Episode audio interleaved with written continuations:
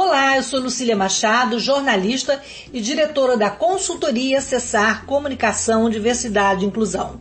Este é o podcast Acessando Lucília, que você ouve e assiste todas as terças-feiras, a partir das 18 horas, na web rádio Censura Livre, pelos canais do Facebook e do YouTube. Fique com a gente!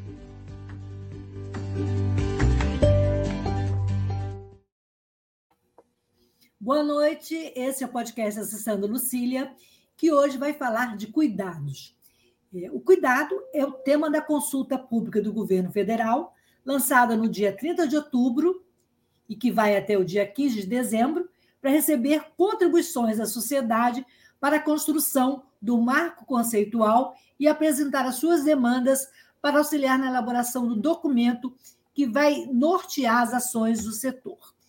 O cuidado também foi tema da redação do Enem no último domingo, com o tema Desafio para o enfrentamento da invisibilidade do trabalho de cuidado realizado pela mulher no Brasil.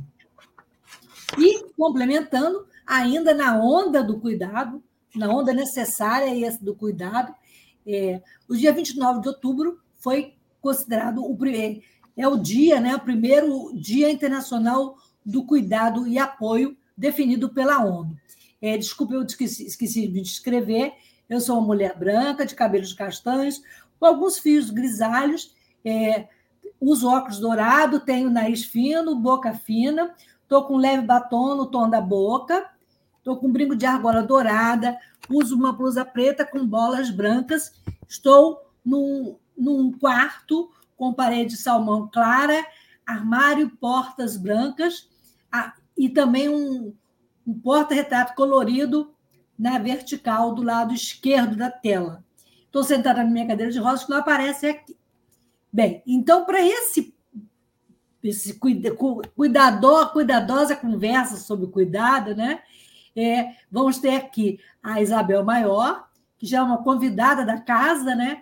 A, a Isabel ela é referência das questões de direitos das pessoas com deficiência no Brasil é integrante do Fórum Permanente da UFRJ, Acessível Inclusiva. Ela é mestre em Medicina Física e Reabilitação pela UFRJ, especialista em bioética pela UNB, professora aposentada também da UFRJ, especialista em políticas públicas e gestão e ex-secretária nacional das pessoas da direitos nacional da promoção dos direitos da pessoa com deficiência. E, junto com a Isabel, eu recebo a Carla Garcia Luiz, psicóloga, mestre e doutora em Psicologia Social pela Universidade Federal de Santa Catarina, membro do Núcleo de Estudos da Deficiência, NED, o FSC, psicóloga do Instituto Federal de Educação de Santa Catarina, conselheira e pesquisadora do Instituto CAUE, Rede de Inclusão, membro do grupo de trabalho, me perdi aqui, numa cola, interministerial de avaliação biopsicossocial da deficiência do Ministério dos Direitos Humanos e Cidadania, ativista na área dos direitos feministas, dos estudos feministas da deficiência. Meninas, então, boa noite, muito obrigada por estar aqui né, para a gente discutir e falar sobre cuidado, esse tema tão importante é, para todas as pessoas, né, especialmente para nós, mulheres e pessoas com deficiência. Então, eu vamos aí na ordem alfabética, Isabel, Professora, boa, boa noite mais uma vez. Bom estar com a senhora. E queria que só se descrevesse, e depois eu passo para a Carla se descrever, e a gente começa o bate-papo, ok? Ok. Muito obrigado, Lucília Machado, mais uma vez por esse convite. É, de vez em quando você me pega assim no contrapé né, e traz os temas mais atuais. Deixa-me descrever: eu sou uma mulher de pele morena, é, cabelos curtos, grisalhos, castanho escuro, mas já grisalho, agora é visível.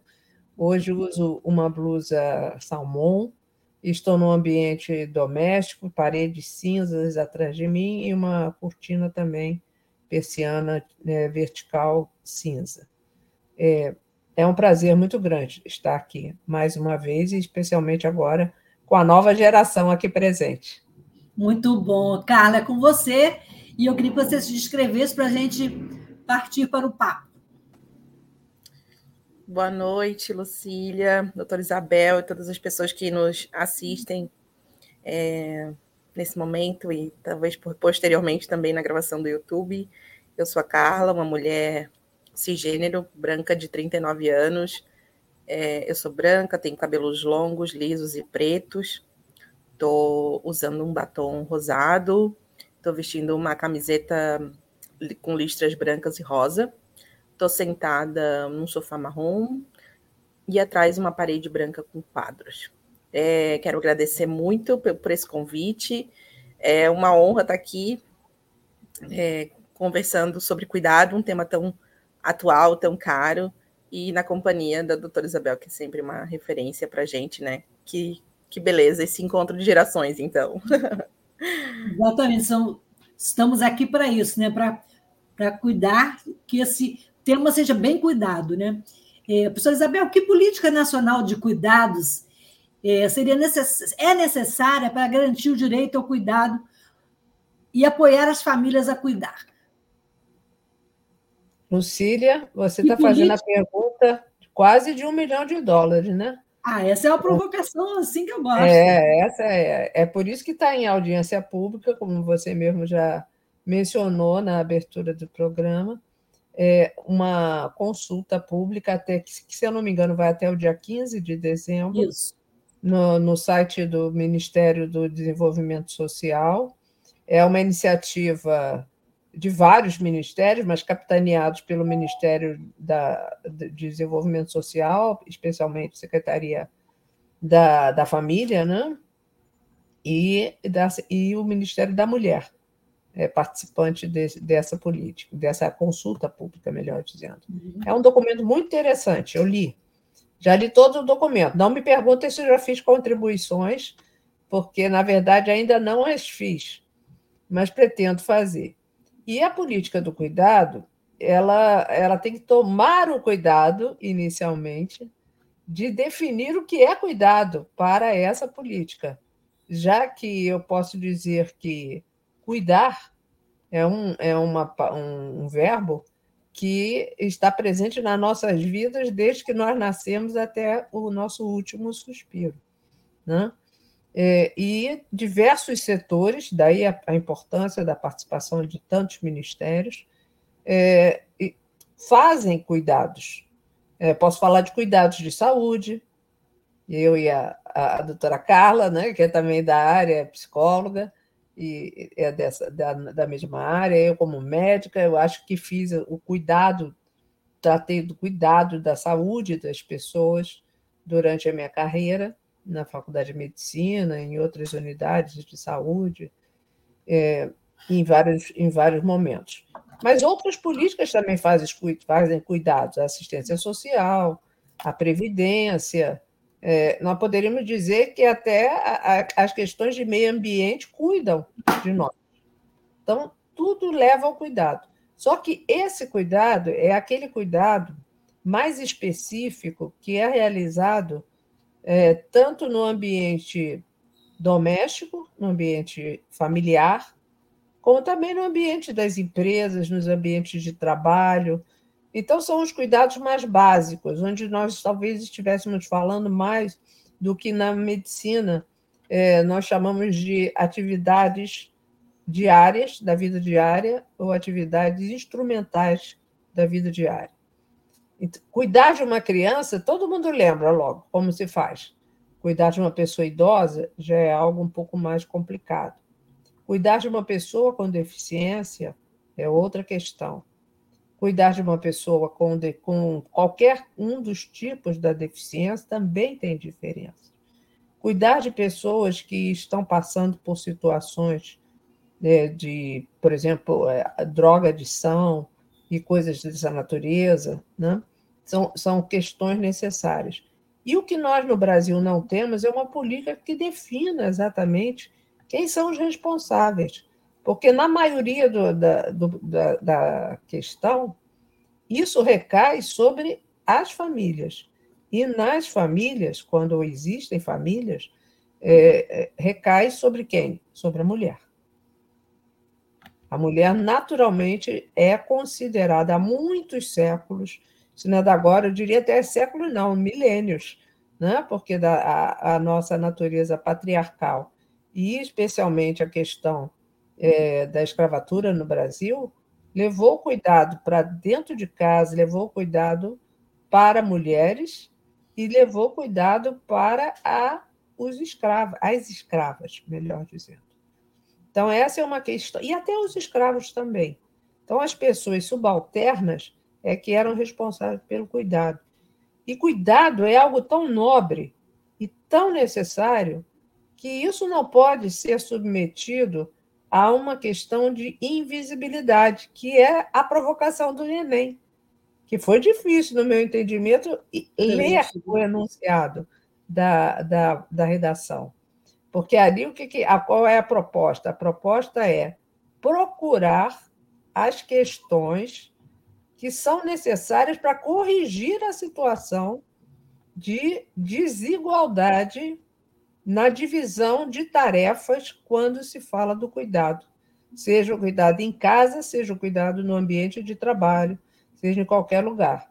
Né? É, recentemente, uma das, das secretárias ou coordenadoras do, de, dos ministérios mencionou que uma, uma empresária, por exemplo, muitas já passou pela situação de estar numa reunião em que finalmente uma mulher sentou-se à mesa como diretora de uma empresa e, no entanto, houve um homem que solicitou que ela servisse o cafezinho porque não solicitou a um dos outros, a, a um diretor homem, solicitou exatamente a mulher, mostrando que, apesar de a mulher já ter ascendido do ponto de vista da escolaridade, já ter vencido algumas situações das barreiras do mercado de trabalho, assim mesmo ainda encontra situações em que ela é considerada alguém que faz tarefas de cuidado que são importantes. Quem é que não gosta de receber um cafezinho na mão? Eu adoro, né? que, sou fa fanática por café. Mas reparem que a, a situação ela é jocosa, no mínimo, para não dizer preconceituosa. Quando se trata da, da pessoa com deficiência, a situação ainda é mais complicada, porque na maioria das vezes você até nem tem mais a família. Ainda existe a situação, não só no Brasil, diga-se de passagem, é, de quando uma criança nasce com deficiência, se desfaz o casamento e é toda a responsabilidade do cuidado, da atenção geral, é, recai sobre a mãe ou sobre a avó, em algumas outras situações. Então, em suma, o que se diz é a nossa sociedade que vem de todo esse dessa carga de machismo, da predominância da, do poder na mão do gênero masculino e a, a divisão desigual de tarefas que continua a recair sobre a mulher, mesmo quando a mulher já conquistou um espaço no mercado de trabalho. Ou ela não pode, justamente, ocupar um espaço melhor no mercado de trabalho, porque ela ainda é responsável em casa pelos cuidados. Eu acho que basicamente isso que a gente quer. Depois a gente agora deixa quem, quem entende mais do assunto falar e eu faço meus comentários depois. Muito obrigada pela oportunidade de começar. É, Carla, agora você deu uma, você você está com um fardo pesado aí, né? A professora Isabel jogou aí para você, né? É, o sarrafo você... lá em cima. e você, como pesquisadora e mulher com deficiência, como é que você está vendo esse movimento de, do governo, da sociedade, está pensando em cuidar melhor e, e colocando é, esse prato na mesa, né? Para degustação e que a gente pode ter vários sabores, né? Qual o sabor que você espera dessa nova dessa nova política de cuidado? Olha, eu espero um sabor assim doce, de café, entre esses, esses, esses sabores aí. Como fã de doce. Mas, Lucília, é, eu quero dizer que essa esse tema, eu fiquei bem feliz quando vi que esse era o tema da, do, da questão do Enem, porque a minha tese de doutorado que defendi esse ano era sobre isso. E daí eu brinquei assim, nossa, eu acho que eu tiraria um 10 na redação para compensar meu zero nas exatas. é, eu acho que o, o, o, governo vem se, vem, se, vem se movimentando né, para a criação dessa política. Acho que é um desafio imenso, porque precisa ser um grande guarda-chuva, né? o que é essa política, como vai abarcar é, a infância, a deficiência e a terceira idade, porque essa é a proposta, né? Então a gente fala de ciclos de vida diferente e a gente pode falar também de interseccionalidade, né? De crianças com deficiência, de adultos com deficiência, de idosos com deficiência. Então, é, eu acho que é um desafio pensar essa política que deve ser é, interseccional, transversal, intersetorial, e aí vai ter que ser feita a muitas mãos, né, de muitas frentes de trabalho. Então, entendo que a política do cuidado vai ter que ser um grande guarda-chuva, e desse guarda-chuva saírem várias pontas, né? É uma força-tarefa mesmo, assim, né? E também porque o cuidado, ele, ele não está dado, ele não, é, não pode ser pré-estabelecido, o cuidado ele é relacional. Né? Então, assim, nós três aqui somos mulheres com deficiência.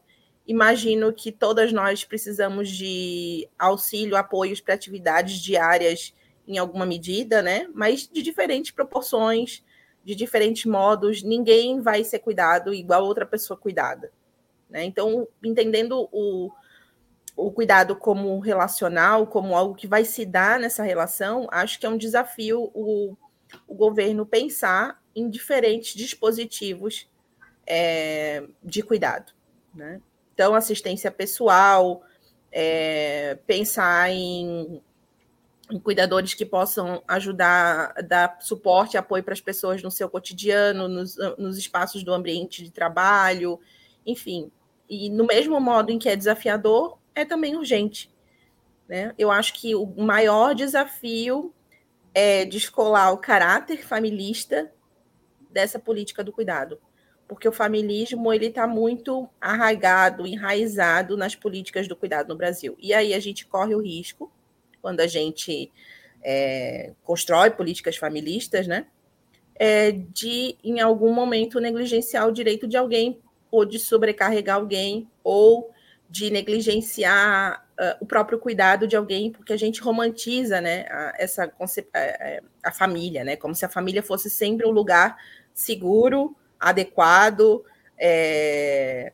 e não é, a gente sabe que não é. Às vezes a família vai ser um lugar bastante tóxico, abusivo, né? E as pessoas com deficiência vão ficar muitas vezes é, fora da participação daquilo que diz respeito à vida delas e ao corpo delas, né? De como esse cuidado precisa ser feito. Então, acho que garantir uma política de cuidado, ela é importante também por isso. Ela dá visibilidade não só para quem cuida, como para quem é cuidado. Né? Eu acho que a gente pergunta bastante quem cuida de quem cuida, mas a gente esquece de falar. E aí é uma provocação aqui, tá, Lucília? A gente esquece de falar de quem é cuidado e da nossa sobrecarga, né? De ter que dar na negociação o tempo inteiro. Eu conheço pessoas com deficiência que precisam de cuidados, de cuidadores, e não tomam banho na hora que querem, e não podem jantar, por exemplo, na hora que querem, e não podem ir ao barzinho quando querem, e não podem ter relações sexuais ou se relacionar afetivamente com alguém, é, porque precisam da mediação do cuidado, porque os cuidadores né, não desenvolveram. É, não, não, não ajudaram a desenvolver a capacidade de agência né, da pessoa gerir a sua própria vida. Uh, e isso vai implicar numa uh, impossibilidade de emancipação.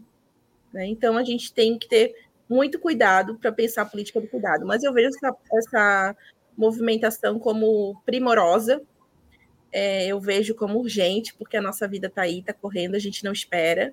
Né? Então, assim, nós temos muitos adultos com deficiência que querem ter suas casas, que querem trabalhar, casar, e às vezes precisam de algum tipo de mediação. Né? Então, acho que tem muita coisa envolvida, assim, e é urgente que se que se pense nisso, né?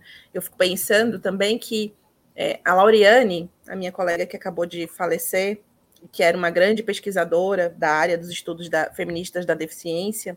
Ela era uma mulher também que demandava cuidados, que precisava de cuidados. E ela dizia assim que não tem como é, não tem não, não existe uma saída individual para um problema coletivo. Né? A gente vive e vai viver cada vez mais uma crise mundial do cuidado, justamente porque as mulheres estão é, alcançando é, outros postos, outros lugares que não são só o ambiente doméstico.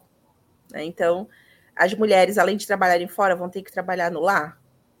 Né? Então, assim, há uma sobrecarga. As mulheres não vão, com razão, não vão querer mais esse lugar.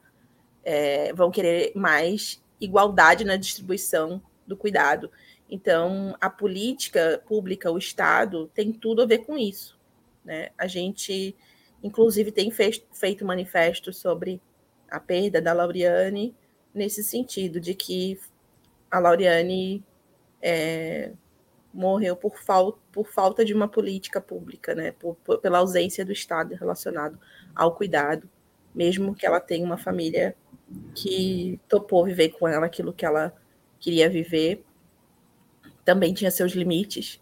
E Lauriane ficou muito sobrecarregada para sua subsistência, para fazer o, fazia o máximo para garantir o mínimo, porque o Estado não estava lá. E quantas pessoas a gente conhece assim, né? Na pandemia, é, teve o caso do Breno, né? A mãe cuidava sozinha dele, a mãe teve um infarto, faleceu, e três dias depois ele faleceu também, porque não teve alguém que fizesse mediação de cuidado. Então, assim, a falta de uma política pública do cuidado mata. E a gente não pode falar em democracia se a gente deixa alguém para trás. A gente está deixando muita gente para trás, né? O Carla, você, a Mariana Rosa e a Thaís escreveram uma carta para a Laureane, né? Que teve uma, uma partida precoce aos 28 anos, uma ativista com deficiência, né? Sim. E você disse que o está escrito no atestado de óbito da nossa amiga Laureane, a causa da morte ela é perturbadora. Lau morreu de capacitismo, morreu em decorrência da falta de uma política de cuidado. Sim. É, eu queria que a professora Isabel comentasse essa fala, é, esse, esse trecho importante da carta. O capacitismo mata. Capacitismo é discriminação em alto grau, nós sabemos.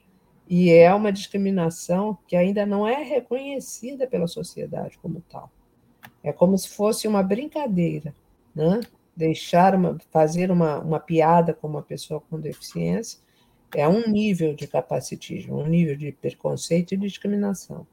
Mas você deixar abandonado ou não dar as condições para a sobrevivência digna e para a autonomia, que é a decisão, né? Porque os nossos corpos, eu também estou em cadeira de rodas, é, e a maioria dos que me conhecem sabem disso. Um, dia desse eu vou aparecer de cadeira, viu, Lucília? Que toda vez a gente. É, vamos tem... combinar? Comenta para é, um dia desse a gente tem que combinar numa rodinha que as cadeiras estejam todas presentes. Mas, em suma, eu já tive a oportunidade de, de ser uma pessoa que já cuidou, não profissionalmente, aí falando, como médico, não. Eu cuidava da minha avó, uma coisa natural. Eu, minha prima, minha mãe, né? todos em casa cuidávamos de uma pessoa idosa que requeria algum, alguns cuidados. É, e ela faleceu quando eu já estava no primeiro ano da faculdade de medicina. Posteriormente, fui eu que passei a necessitar de cuidados quando me tornei uma pessoa com lesão medular cervical. Depois recuperei boa parte da, da minha mobilidade e já não precisava de um cuidado permanente. E por isso pude é, continuar caminhando e, e, tive mais oportunidades, eu sei disso, porque voltei a andar. Nós sabemos que há uma diferença de capacitismo, quer dizer, de oportunidades e de, de discriminação ou barreiras, tudo está interligado. E a maior das barreiras é atitudinal. A falta de uma política de cuidado para pessoas com deficiência ou para qualquer outra pessoa no nosso país é um, uma forma de você diminuir o valor e a importância de dar a atenção que essas pessoas precisam. Né?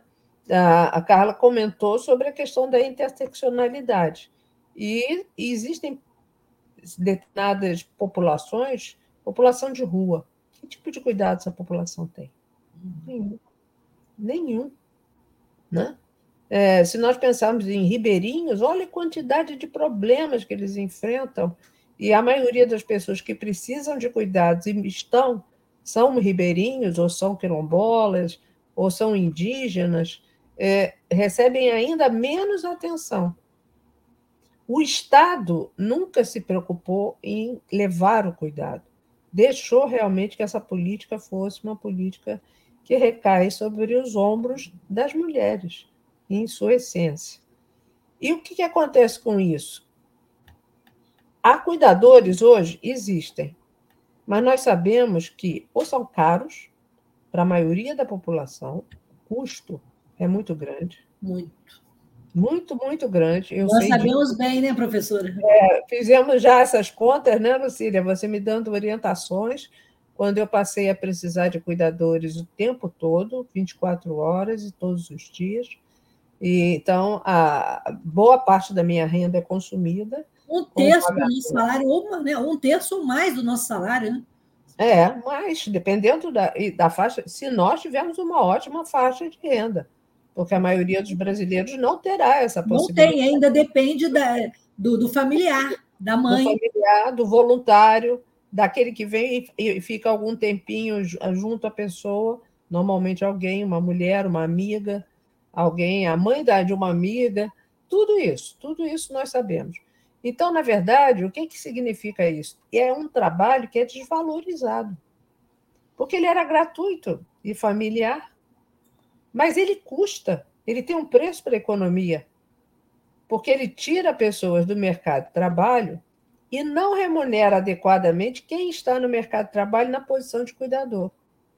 E ser cuidador, a Carla acabou de dizer, requer cuidado. A saúde mental de quem cuida precisa ser cuidada.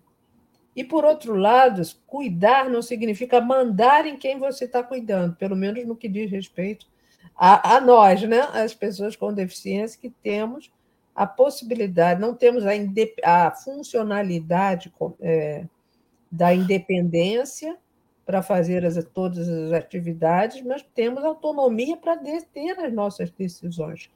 Então, essa questão que você colocou do horário do banho, isso é uma das coisas que eu é uma das primeiras perguntas que eu faço a qualquer cuidador que eu já entrevistei para mim mesma, né? Perguntando como é que você faz, como é que você, como é isso? Não, o horário sou eu que digo.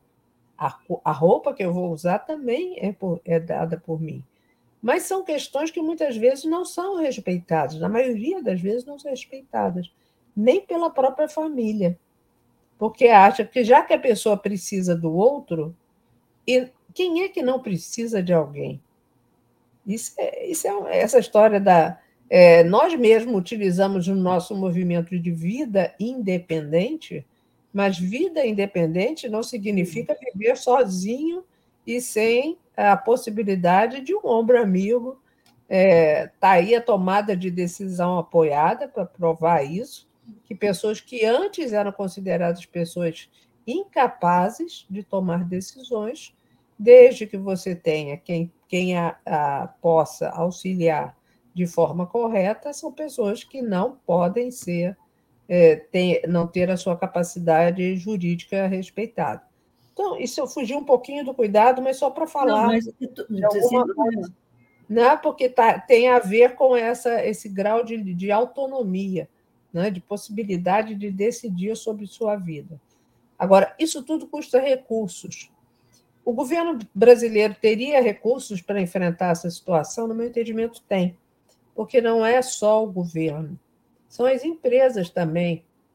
São, é, é o mercado que precisa entender que uma pessoa que, que precisa de um cuidador no ambiente de trabalho não significa que aquela pessoa está custando mais.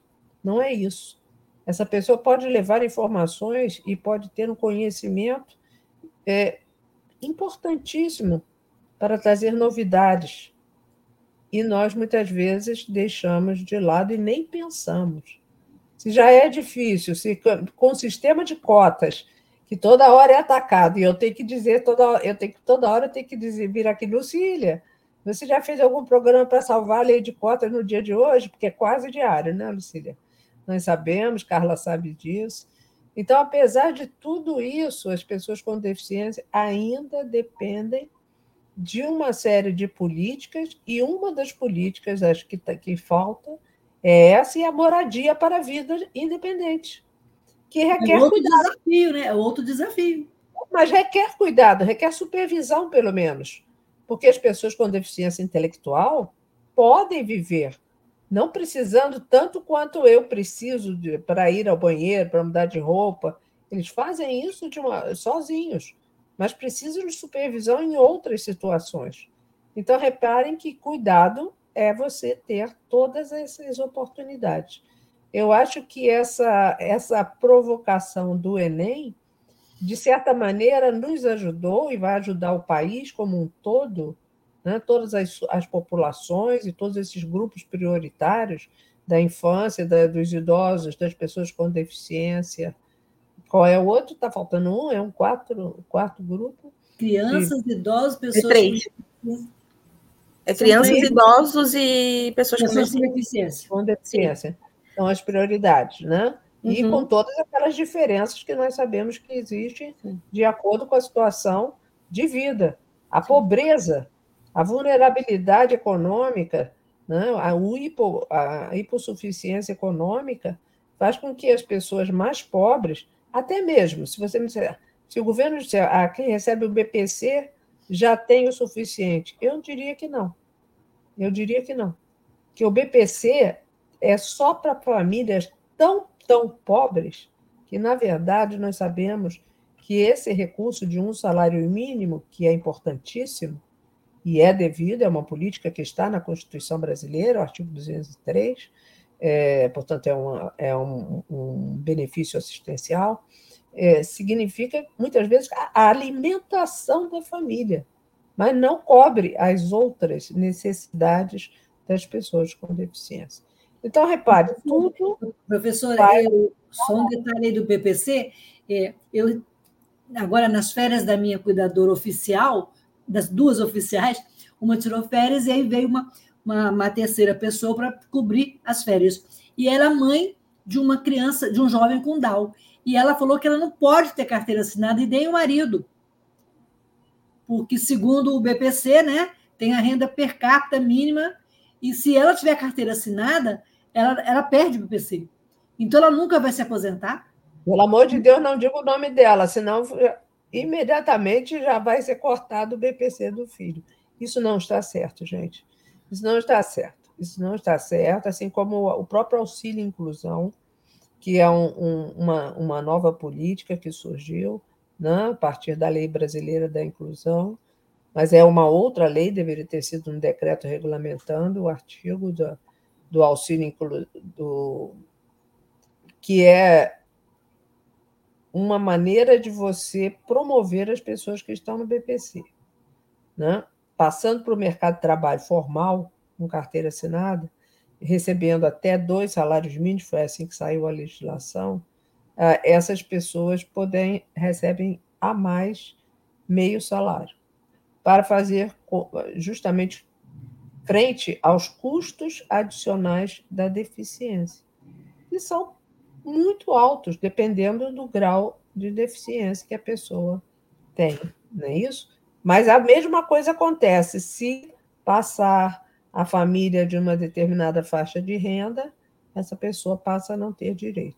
Então, nós temos que equacionar melhor essas questões, porque quanto maior o grau da, da deficiência, e talvez agora, com a avaliação biopsicossocial, onde nós teremos finalmente um conhecimento melhor do perfil da população de pessoas com deficiência, não é o nome que nos interessa.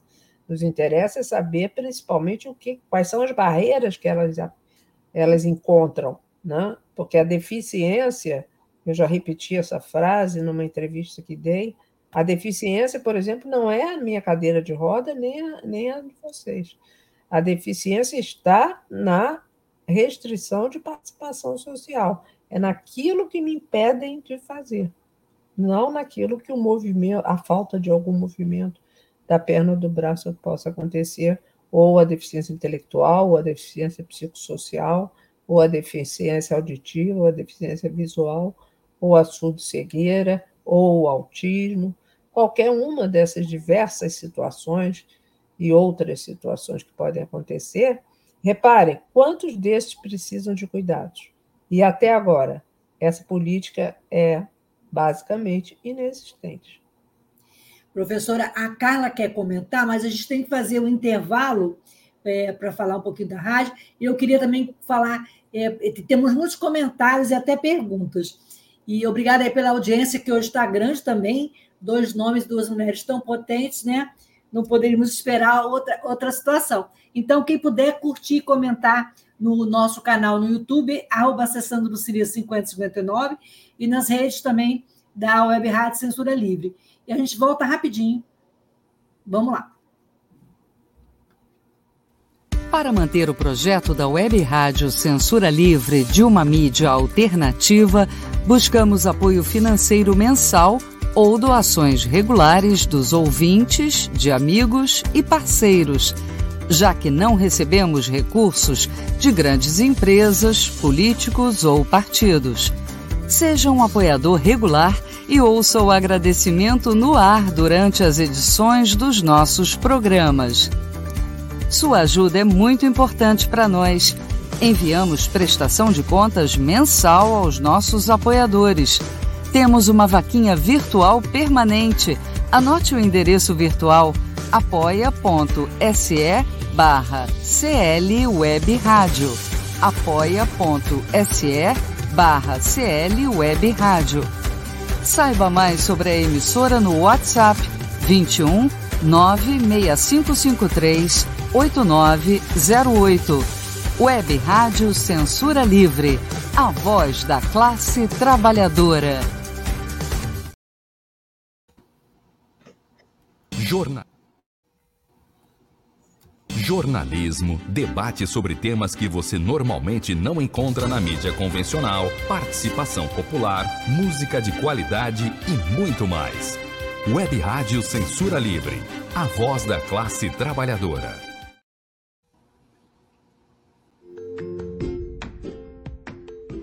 Olá, eu sou Lucília Machado, jornalista e diretora da consultoria Cessar Comunicação, Diversidade e Inclusão. Este é o podcast Acessando Lucília, que você ouve e assiste todas as terças-feiras, a partir das 18 horas, na web rádio Censura Livre, pelos canais do Facebook e do YouTube. Fique com a gente!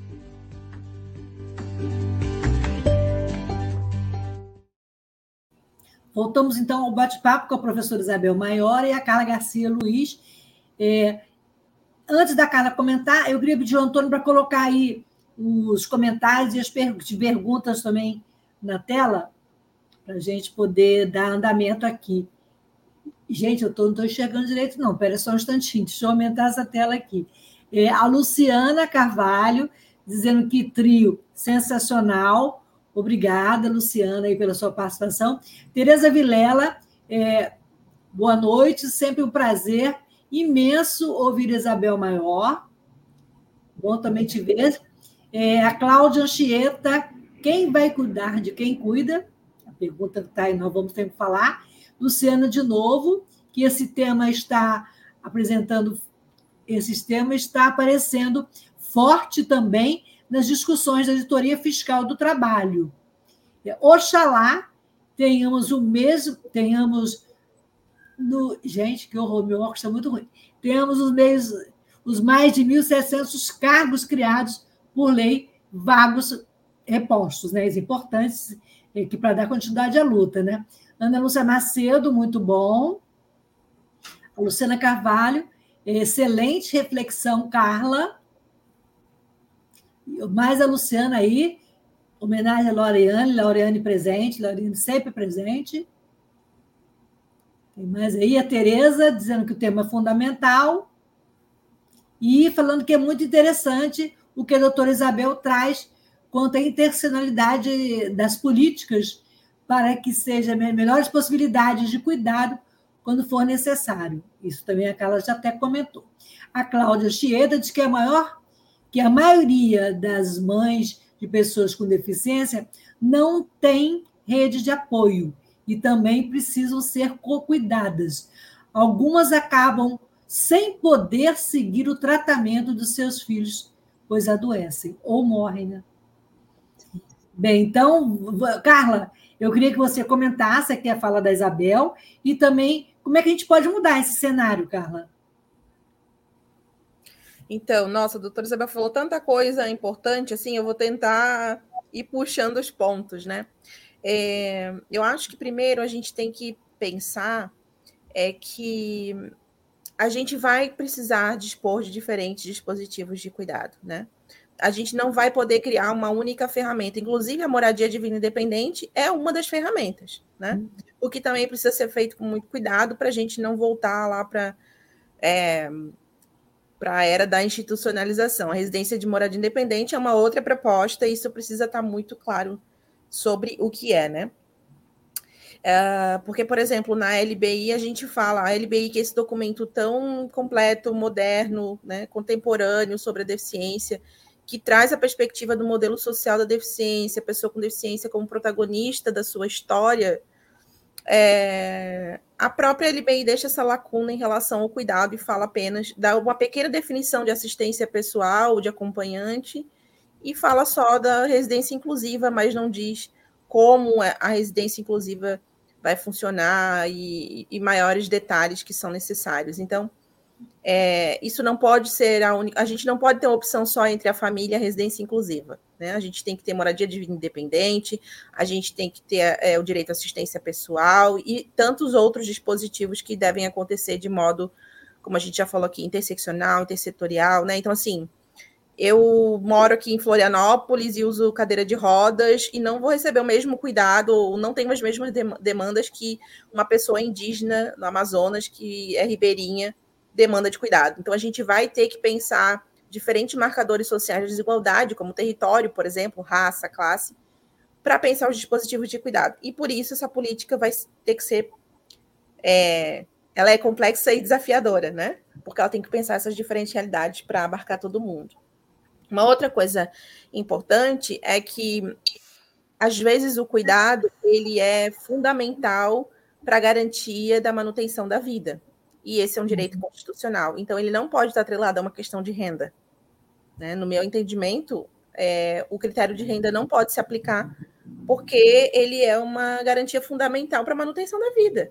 Há pessoas que, se não forem higienizadas, alimentadas, elas não sobrevivem, né? Então, a gente vai ter que pensar também é, para além dessa questão desse critério de renda. E eu concordo com a doutora Isabel que o Brasil tem recursos para isso. Né? O Brasil ele é um país com muitos recursos. Eu sou servidora pública e eu vejo a aplicação do dinheiro público, por exemplo, quando tem uma gestão e quando tem outra. Né?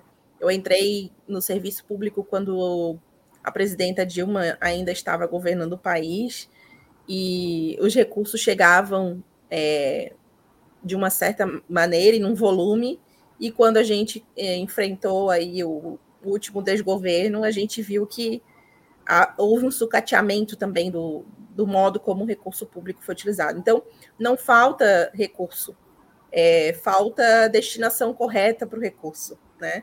Mas o recurso existe e, e a gente tem que parar de ver o cuidado como um fardo, a gente ainda pressupõe que o cuidado é o fardo, e é por uma questão histórica, e é justamente por aquele, aquela questão que a doutora Isabel colocou no início, quem desempenhava a função do cuidado. Né? Tem uma, um cartaz é, da campanha nazista durante a Segunda Guerra Mundial, que é, muito, é uma figura muito interessante. É a figura de um homem com um um corpo atlético, assim, e ele segura no, nos ombros, e cada ombro ele segura uma pessoa com deficiência. E aquela imagem diz justamente isso, assim, que é, as pessoas produtivas ou é, dentro de um padrão de uma corpo, é, carregavam aqueles que não estavam dentro desse padrão. Então, essa ideia foi construída ao longo do tempo é, sobre o cuidado, né? A gente é entendido como fardo, como incapaz, como aquelas pessoas que não vão é, devolver nada para a sociedade, que só custam caro, que só demandam serviços. E a gente está mudando essa perspectiva, precisa mudar. E também precisa mudar essa ideia de que o cuidado é essencialmente feminino, como se a gente nascesse com o DNA do cuidado, né? Isso não é verdade, isso é uma construção social. Né? Então a gente precisa mudar essa cultura. E eu acho que botar no Enem uma questão dessa, ela é importante, fazer uma consulta pública sobre uma política pública do cuidado é importante, porque vai é, empurrando, digamos assim, as pessoas para refletirem sobre isso, né? De que o cuidado não é essencialmente feminino, é, a gente precisa parar de achar que só mulher sabe cuidar, que só mulher sabe fazer é, tarefas domésticas, né? E enquanto a gente não enfrentar isso como uma necessidade de política pública, as mulheres vão estar nesse lugar é, da sobrecarga em relação ao cuidado, e as pessoas com deficiência também estarão no lugar da sobrecarga emocional, porque estarão à mercê da boa vontade das mulheres da sua família, e a gente não pode, a gente precisa ter o direito de escolher quem vai fazer esse cuidado, como esse cuidado vai ser feito, né? E ter condições, o Estado precisa subsidiar a nossa escolha, a nossa decisão, né? Porque é o que importa, é a nossa decisão. Nós não somos depositários pessoas depositárias do cuidado alheio. Nós precisamos ser participantes daquilo que diz respeito ao nosso corpo e à nossa vida.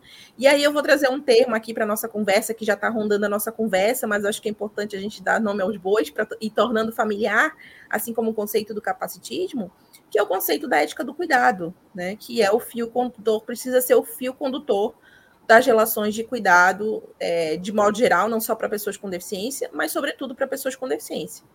E quando eu falo de ética do cuidado, eu estou falando de bem viver, eu estou falando de bem cuidar. É aquilo que a doutora Isabel falava, né? Nossa, alguém vai me dar banho, mas quem escolhe a roupa sou eu, quem vai escolher o horário do banho sou eu, né? Então, eu acho que isso é importante. Pensar que o cuidado é uma condição inerente à, à vida humana é fundamental. Né? E a gente precisa. Só que algumas pessoas vão demandar mais cuidado, né? No campo da, feminista da deficiência, a gente fala de dependência e interdependência. Então, a gente precisa reconhecer a dependência, que há pessoas que dependem das outras para sobreviver, né? É, não sei, Lucille, doutora Isabel, imagino que sim, mas eu, se eu não tiver mediação de cuidado, eu não sobrevivo. Então, essa é, esse é um recurso de acessibilidade é, indispensável para a minha vida e para tantas outras no Brasil. É, e também reconhecer a interdependência. Eu sou cuidada, mas eu também posso exercer algum tipo de cuidado.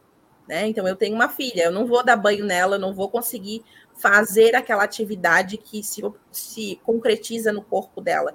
Mas eu digo que hora ela vai tomar banho, se ela vai lavar o cabelo, que roupa ela vai botar, quanto tempo dura o banho. Então, essa gerência, essa gerência do cuidado, ela também é cuidado. Né? A gente precisa repensar que o lugar da, do, de quem é cuidado pode ser também alguém que cuida. Ontem, até lá no meu trabalho, eu trabalho em instituição de ensino, é, e hoje estava conversando com um amigo meu que tem algum letramento anticapacitista, e falei para ele de um aluno que eu atendi há muitos anos, e ontem ele chegou lá na porta, depois de muitos anos assim, eu falei, tu não é o fulano que eu já atendi? Daí ele, sim, é, sim, eu lembro que tu passava muito mal com crises de pânico aqui e tal. E aí eu cuidei daquele, daquele, daquela pessoa naquele momento, assim. Ele disse que estava precisando de trabalho, ajudei ele a procurar uma vaga de emprego, eu encaminhei ele para assistência estudantil, porque ele disse que a renda mudou. Então, assim, eu com esse com o meu corpo, que está fora dos padrões de normalidade, de corpo normatividade, que demanda o cuidado para sobreviver, estava cuidando daquele ser naquele momento, né? Um homem é, mais jovem que eu, que não tinha deficiência, para a sociedade entendido como capaz e muito mais produtivo do que eu, eu estava cuidando dele, né? Então, é, vejam que o cuidado ele é algo muito amplo. Ele não é só aquilo que diz respeito a trocar roupa, dar comida, higiene. A gente também precisa entender o cuidado como algo que diz respeito a manutenção do bem-estar e da vida do outro, em vários aspectos, em vários sentidos, né? Não vou me alongar muito, senão a gente não consegue é, continuar o papo. O cuidado é uma troca, né? É uma troca. Todo mundo precisa do cuidado em um certo momento, né? Sim. Isabel, pode falar, Carla, pode falar. Não, eu ia dizer, Lucília, que uma das autoras que a gente mais usa é, no campo dos estudos feministas da deficiência para pensar o cuidado, a Eva Kitai, que é uma autora estadunidense, ela é mãe de uma mulher com paralisia cerebral. E Dona Eva já está bem velhinha, assim, e ela disse para numa num bate-papo assim como esse aqui que a gente está tendo agora, num bate-papo com ela, ela nos relatou que era eu e Lauriane que estávamos conversando com ela. Ela nos relatou que a filha havia ido é, para uma residência inclusiva, né? Porque nos Estados Unidos a política do cuidado funciona é, uhum. independente do ciclo de vida que a pessoa tenha. E aí ela sempre fala que a relação de cuidado pautada na ética do cuidado, ela é uma relação de todas as pessoas podem se desenvolver, florescer. Ela usa a palavra florescer. E esse florescer, ele é entendido como se desenvolve, porque quando você cuida de alguém pautado na ética do cuidado, você também é, a gente também desonera quem cuida no sentido de não ter que decidir pelo outro, porque é sempre uma, uma sobrecarga você decidir, além da sua vida, decidir pelo outro, né? Então, quando o outro participa, quando essa relação é saudável, quando ela não é pautada na lógica da compaixão, da subalternidade, da obediência, da pena, né? Todas as pessoas podem se desenvolver nessa relação de cuidado. E eu acho que é esse que precisa ser esse o foco dessa nova política aí que o Brasil vai instituir. Eu, só, só comentando o que você falou da pena, é, um quesito fundamental quando eu vou fazer uma entrevista é que a pessoa não sinta pena de mim e não tenha compaixão e sabe eu gosto de deixar bem claro é, isso nas minhas falas com as coisas às vezes eu prefiro pegar uma pessoa crua que não nunca tenha sido cuidadora é, porque aí eu vou construir uma relação de cuidado com ela que vai ser melhor para mim melhor para ela melhor para todo mundo e eu vejo que as pessoas crescem eu tenho uma cuidadora que está há 18 anos comigo e a outra está há dois anos. Então, assim, todo dia é uma construção. Que você falou, de repente eu pego a pessoa é, pegando meu pijama todo dia. Não, eu não quero esse pijama. E, assim, eu, eu tive que, com o tempo, é, às vezes passava percebi, ela já vinha no pijama, eu já vesti o pijama, depois falei, gente, eu não queria esse. Então, assim, é essa liberdade, essa construção também do cuidado pessoal, né? Pequenas coisas que, para quem não tem deficiência não faz diferença, mas que para a gente faz toda a diferença. Né? E, professora Isabel, a Carla falou uma coisa bonita, que é o florescer dessa política de cuidado. Como é que a senhora vê isso? E como é que a senhora vê a política de cuidados em, em outros países mais avançados que já têm essa discussão mais amadurecida? É, primeiro, eu queria dizer que é muito importante quando a ONU determinou a, a resolução né, do dia 21, 29 né, de outubro, porque o, o cuidado passou a ser um direito. Por isso que, que quando Carla comenta que o cuidado não deve ser atrelado à questão de renda, é verdade, porque direito é universal, é um direito universal. E essa, essa é a importância dessa discussão da política da, que está em consulta pública. Vamos repetir isso, né? Consulta pública, porque Consulta pública. brasileiros precisam também aprender a, a, se manifestar. Eu vou até colocar o link aqui enquanto a senhora fala. É, bota o link da política pública até o dia 15 de dezembro. E é importante, porque se você não quiser, a, a, ao, não tiver que co colaborar, pelo menos você vai aprender, vai saber discutir. E eu tenho certeza que cada, qualquer uma das pessoas que comece a ler a consulta pública vai ter alguma ideia para poder colaborar com essa questão, vai lembrar de algo, vai tentar melhorar uma palavra, é, vai trazer mais uma ideia para que todas as pessoas possam, em algum momento, e nós temos que lembrar algo muito importante, que foram esses primeiros resultados é, já do censo, é, o último censo BGE 2022, que já mostrou que o Brasil não é o Brasil dos jovens. O Brasil já está com a mediana em 35 anos. Não, né? o Brasil, o Brasil envelheceu. Há uma população com mais de 60 anos, que é a idade, é, e mais de 65 e mais de 70. Eu já estou com 69. Então, olha, agora já sou protegida pelo Estatuto da Pessoa com Deficiência e o Estatuto da Pessoa Idosa, há muito tempo, na verdade. E as pessoas com deficiência estão sobrevivendo. E entre as pessoas em geral, deficiência, com deficiência ou sem deficiência, quem mais sobrevive são as mulheres, que foram as cuidadoras a vida toda. E depois elas envelhecem e não tem quem cuide das pessoas. Então, essa é uma outra questão que tem que ser muito bem debatida. Porque assim como nós falamos que não gost... você quando comentou, né, você falou, não gostaria da institucionalização novamente das pessoas com deficiência. É, quando falamos de moradia para vida independente, é algo positivo, é algo no sentido de, de, de ser do seu lar, em que você tem seu espaço, em que você tem é, liberdade de tomar suas decisões. Isso é o ponto central.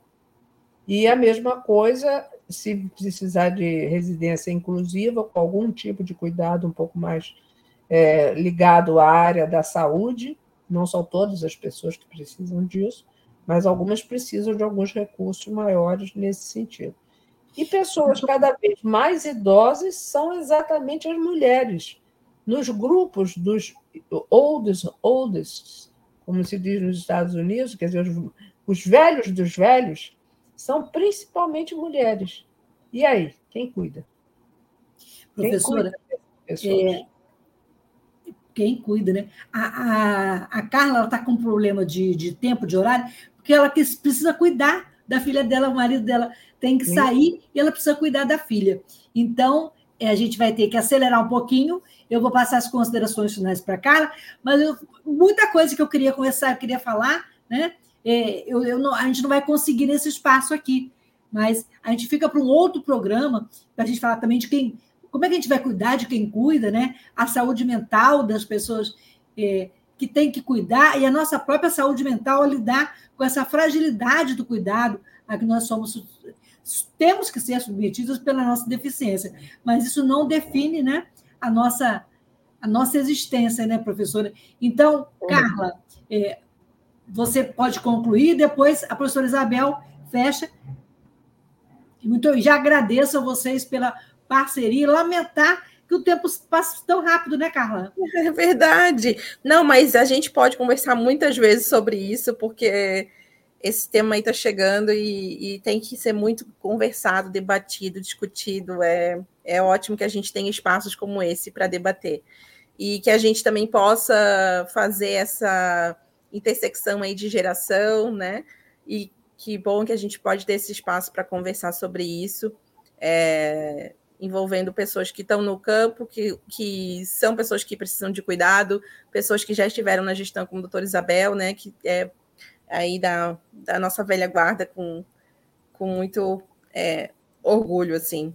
É, Lucília, eu queria dizer que as minhas considerações finais ficam com algumas palavras-chave, assim.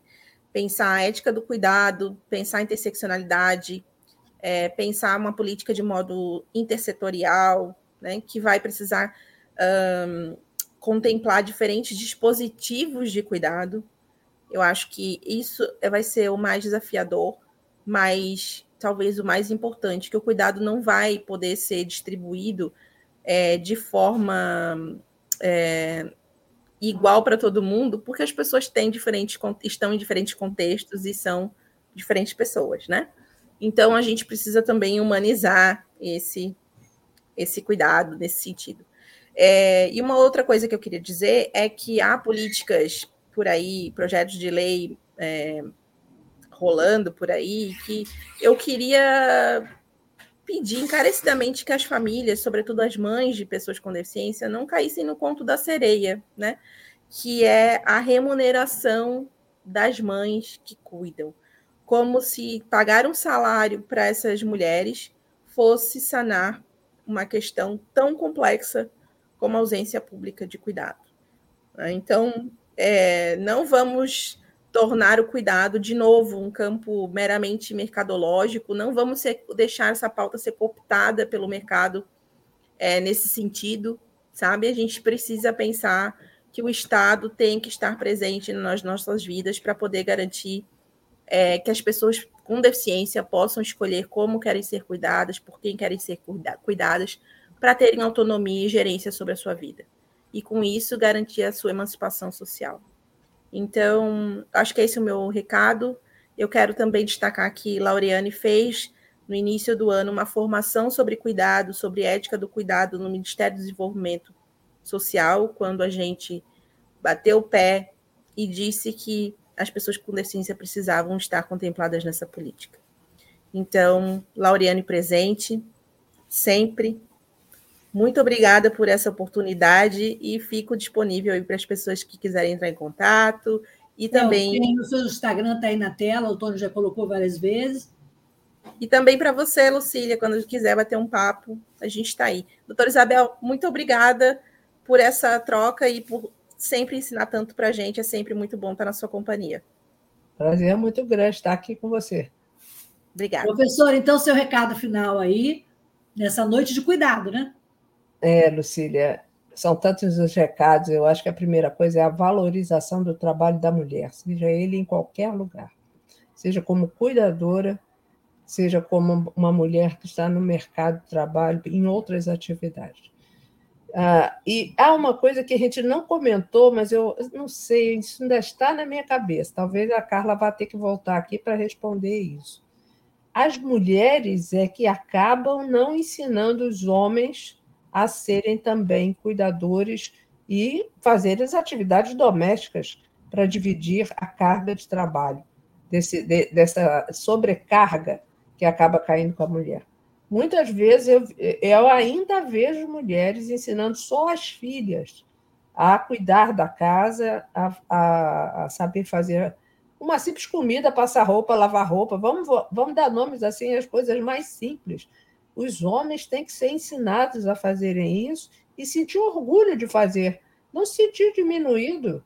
Muito pelo contrário, eu acho que a gente poder fazer essas coisas são extremamente importantes. Você pode fazer para o seu filho, Melhor ainda, se o pai pode fazer também, ótimo. Né? Se a mãe pode fazer, se o irmão pode fazer. Eu acho que isso tem que ser transformado. Não, não pode ser o cuidado, de novo, como uma política feminina. Nem pode ser o, cuidado, novamente, como uma política desvalorizada, como um trabalho desvalorizado, que é isso que foi o desafio. O desafio é esse como tirar da invisibilidade e mostrar que isso faz parte da economia de um país. Um país pode melhorar sua economia e sua renda per capita e o PIB, que é a soma das riquezas, se todas as pessoas tiverem a oportunidade de, ao serem bem cuidadas, contribuírem. Que é isso que nós estamos tentando aqui dizer. Se todos puderem contribuir e também aqueles que têm uma profissão de cuidadores puderem ser bem remunerados, porque o trabalho foi valorizado, e aí nós vamos precisar, sim, talvez, da soma da contribuição das famílias que podem e, a, e da parte governamental para complementar. Vamos ver, tem vários arranjos, como Carla comentou. Não há uma solução sozinha que vai resolver isso. Mas o importante é dizer: Cuidar é um direito, o cuidado é um direito. Então, cuidar é uma tarefa nobre, é uma tarefa que deve ser valorizada. Eu acho que eu fico por aqui, Lucília, te agradecendo muito essa oportunidade, é, dizendo que gostei da, do tema no Enem, só, não, só achei o enunciado difícil de entender de primeira, né? Acho que as pessoas que não estavam habituadas com o tema devem ter se espantado um pouco, mas é bom que a juventude leve esses sustos e, com isso, contribuam para a política pública, pública é, da Política Nacional de Cuidado, que está em consulta pública para todos os brasileiros poderem colaborar.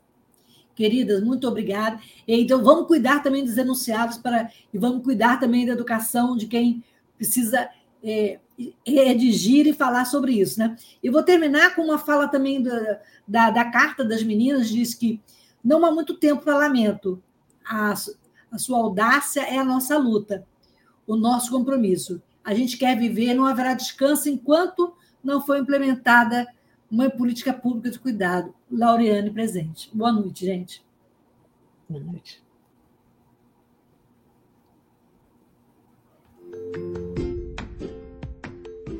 Olá, eu sou Lucília Machado, jornalista e diretora da consultoria Cessar Comunicação, Diversidade e Inclusão. Este é o podcast Acessando Lucília, que você ouve e assiste todas as terças-feiras, a partir das 18 horas, na web rádio Censura Livre, pelos canais do Facebook e do YouTube. Fique com a gente!